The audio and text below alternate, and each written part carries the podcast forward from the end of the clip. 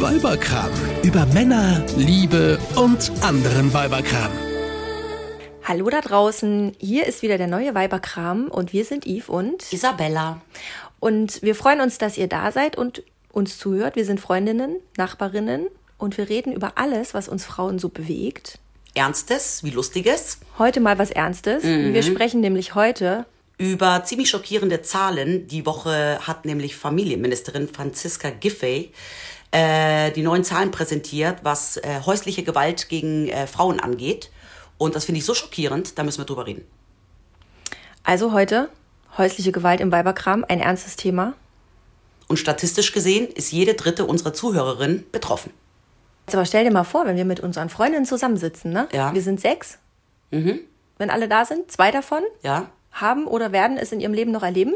genau. Denn jede dritte Frau in Deutschland erlebt mindestens einmal im Leben körperliche, schwere Verletzungen, Gewalt ihres Freundes, Mannes oder Ex-Partners. Das ist total krass. Ich habe sogar letztens irgendwo gelesen, dass die häufigste Todesursache von Frauen zwischen 22 und 44, ich weiß nicht, wie die Ja. Zahlen zustande kamen, ähm, der, äh, der Mord vom eigenen Partner ist. Ja, also die Zahlen, äh, die jetzt präsentiert wurden, sind aus dem Jahr 2018 und die besagen, dass jeden dritten Tag eine Frau in Deutschland umgebracht wurde Ja. von eben Partner oder Ex-Partner. Ja, aber das müssen auch steigende Zahlen sein, oder? Weil ich kann mich erinnern, dass ich letztes, letztes Jahr auch schon mal so einen schockierenden Bericht gelesen Ja, habe. also sie sind etwas hochgegangen. Okay. Aber nicht so viel, aber trotzdem alarmierend, dass es überhaupt hochgeht und dass es überhaupt so hohe Zahlen sind. Okay. Und was ich halt so schockierend finde, ist, weißt du, man liest immer so Statistiken und kann sich dann erstmal, wenn man selbst nicht betroffen ist, darunter so wenig vorstellen. Aber so dieses jede dritte Frau, Mhm. es ist de facto, wie du gerade gesagt hast, wenn wir Weiberabend haben und mal abwechslungsweise alle können, sitzen wir da zu sechs, ja. Mhm. Und dann kannst du einfach davon ausgehen, statistisch gesehen, zwei von diesen Freundinnen haben das schon mal in ihrem Leben durchgemacht. Und Aber jetzt mal die Frage, ne? Ha? Kennst du jemanden, der das schon mal durch hat? Also ich hatte einmal in meinem Leben, hatte ich mal eine Freundin, mit der habe ich aber schon seit bestimmt 15 Jahren keinen Kontakt mehr. Das ist schon ewig lange her. Und die wurde mal verprügelt. Ja. Und das war eine total krasse Geschichte. Die rief mich damals zu Hause, da habe ich alleine gewohnt, mitten in der Nacht an, total heulend und schreiend. Ähm, ihr Freund hätte sie verprügelt, ich solle sie sofort abholen. Bin ich natürlich sofort ins Auto gesprungen, zu ihr nach Hause gefahren und ähm, habe sie ins Krankenhaus gefahren. Und die war, im Gesicht hat man nichts gesehen, außer nur, natürlich, die hat total geweint. Aber der ganze Rücken war grün und blau. Oh Gott. Und dann wurde die im Krankenhaus, wurde die geröntgt und untersucht und gemacht und getan. Und dann hat schon die Ärztin sie gefragt, ähm, ob sie denn ein, ähm, äh, ob sie denn die Polizei rufen sollen. Ja? Ja. Weil die würden dann halt, das Krankenhaus würde sich dann darum kümmern, die Polizei alarmieren, um Anzeige zu erstatten. Und da sagte sie damals schon, nee, nee, nee, das macht sie nicht. Sie will keine Anzeige erstatten und ähm, das möchte sie nicht. Und das habe ich dann auch gesagt, das musst du machen. Nee, will sie nicht. Ja, und dann, ähm, nachdem die Untersuchungen abgeschlossen waren, durfte sie das Krankenhaus auch wieder verlassen, weil jetzt nichts gebrochen war oder so. Ja.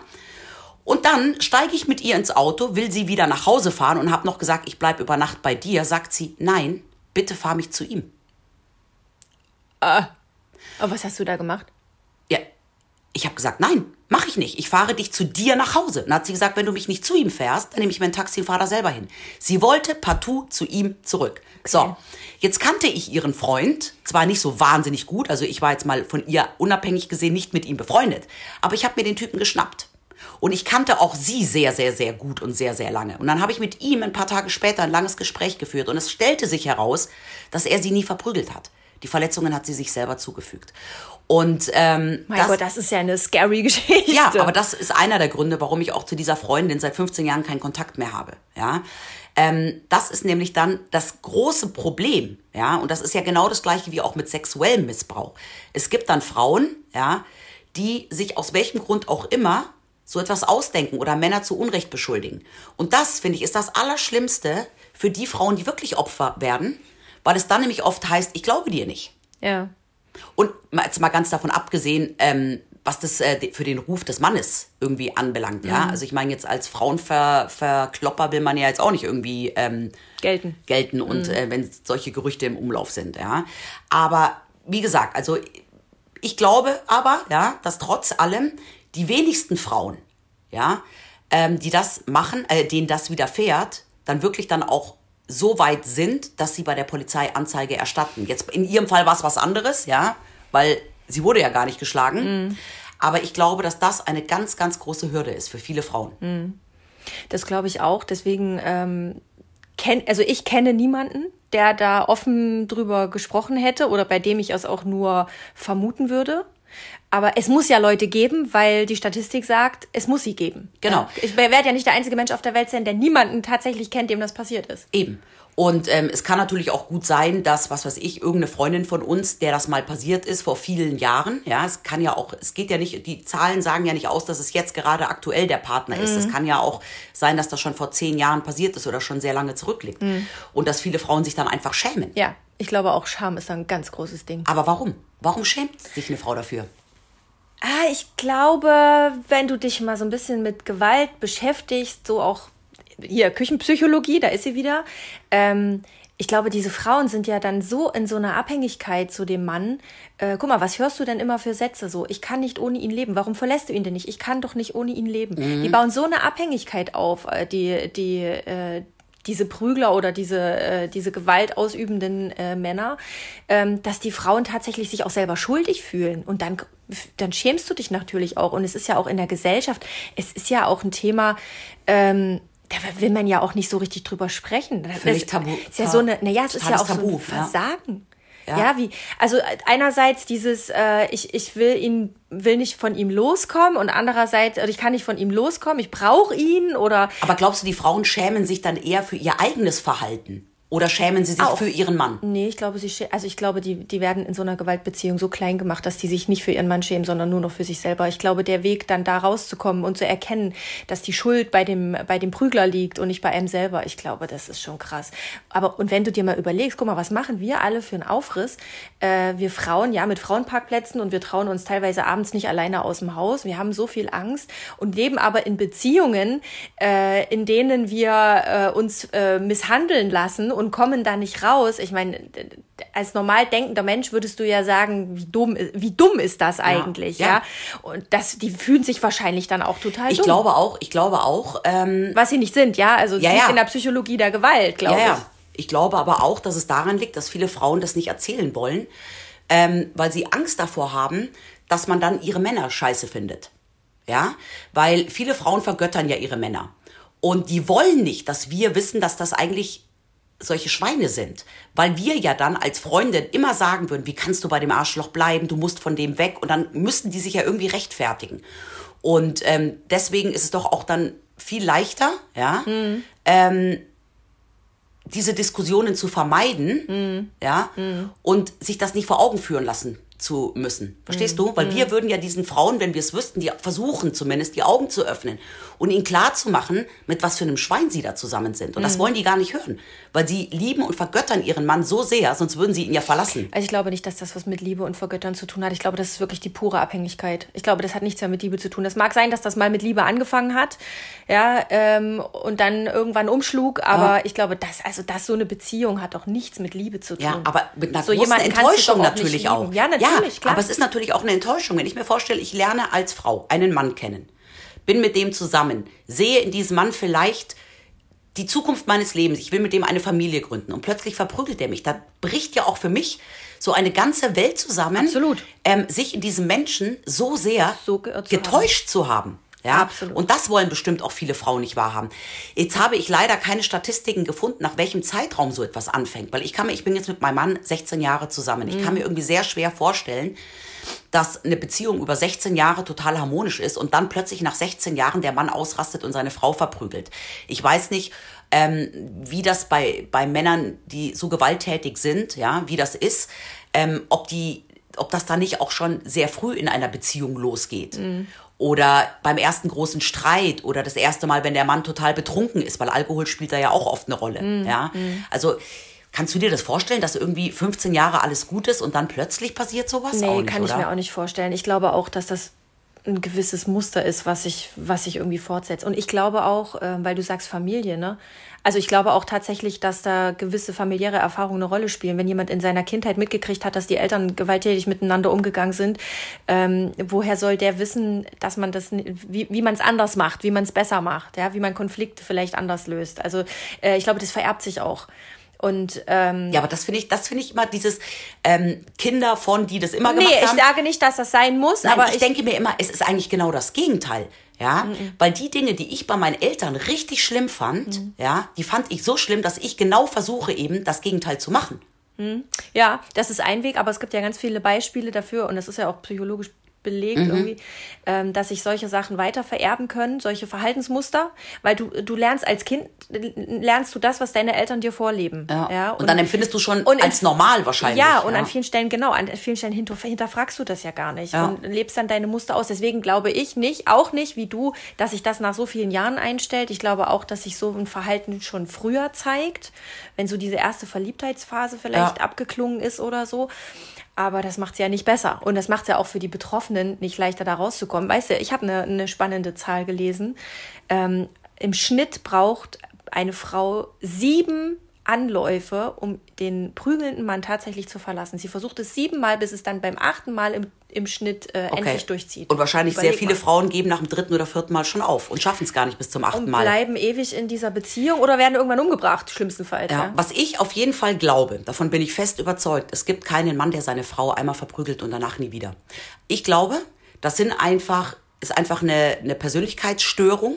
Ja, also da will ich schon gar nicht mehr von Charaktereigenschaft reden. Das ist für mich eine, eine ganz massive Persönlichkeitsstörung beim Mann. Ja, wenn er zu sowas überhaupt in der Lage ist. Und da sehe ich das genauso wie auch mit dem Fremdgehen. Ja, ein Mann, der einmal in seinem Leben diese Grenze überschreitet und seine Frau verprügelt, der wird es beim zweiten und beim dritten Mal wieder machen. Und darum, diese ganzen Versprechen immer, es kommt nie wieder vor. Ich verspreche dir, ich mache das nie wieder. Das ist äh, heiße Luft. Also da kann sich keine Frau auf dieser Welt drauf verlassen. Ich sehe das anders. Also ich glaube ja immer ans Gute im Menschen, ne? Ja. grundsätzlich. Und ich glaube tatsächlich, dass Menschen sich ändern können. Ähm, aber es ist natürlich ein harter und ein langer Weg und ohne Einsicht äh, wird es nicht funktionieren. Ich sehe das so ein bisschen wie mit dem Rauchen. Ja, Mhm. jeder Nichtraucher hat die Chance, äh, jeder Raucher hat die Chance, irgendwann Nichtraucher zu sein. Aber ein er Nichtraucher es bleibt immer ein wollen. Raucher. Er muss es aber selber Ja, wollen. Ja. ja. Und vielleicht bleibt der Prügler immer ein Prügler im er Herzen, aber er macht es, er muss es ja nicht jedes Mal ausleben. Genau, aber er muss zumindest ja, für sich selber das erstmal wollen und sich wahrscheinlich auch Hilfe holen. Absolut. Weil die Hilfe braucht ja nicht nur die Frau, sondern in dem Fall braucht auch der Mann Hilfe, damit er das nicht wieder tut und muss auf ganz dringend, auf jeden Fall eine Therapie machen. Ja, absolut. Definitiv. Und äh, da muss man natürlich auch sich erstmal eingestehen, dass man was falsch macht. Und das Ja. ist ja bei vielen äh, Gewalttätern, glaube ich, eins der Grundprobleme, dass Ja. die gar nicht erkennen, dass sie das Problem sind. Was würdest du machen, wenn sich jetzt eine Freundin dir anvertraut und sagt, mein Mann hat mich geschlagen? Entgegen meiner Natur, die sehr gerne redet, würde ich ganz viel zuhören.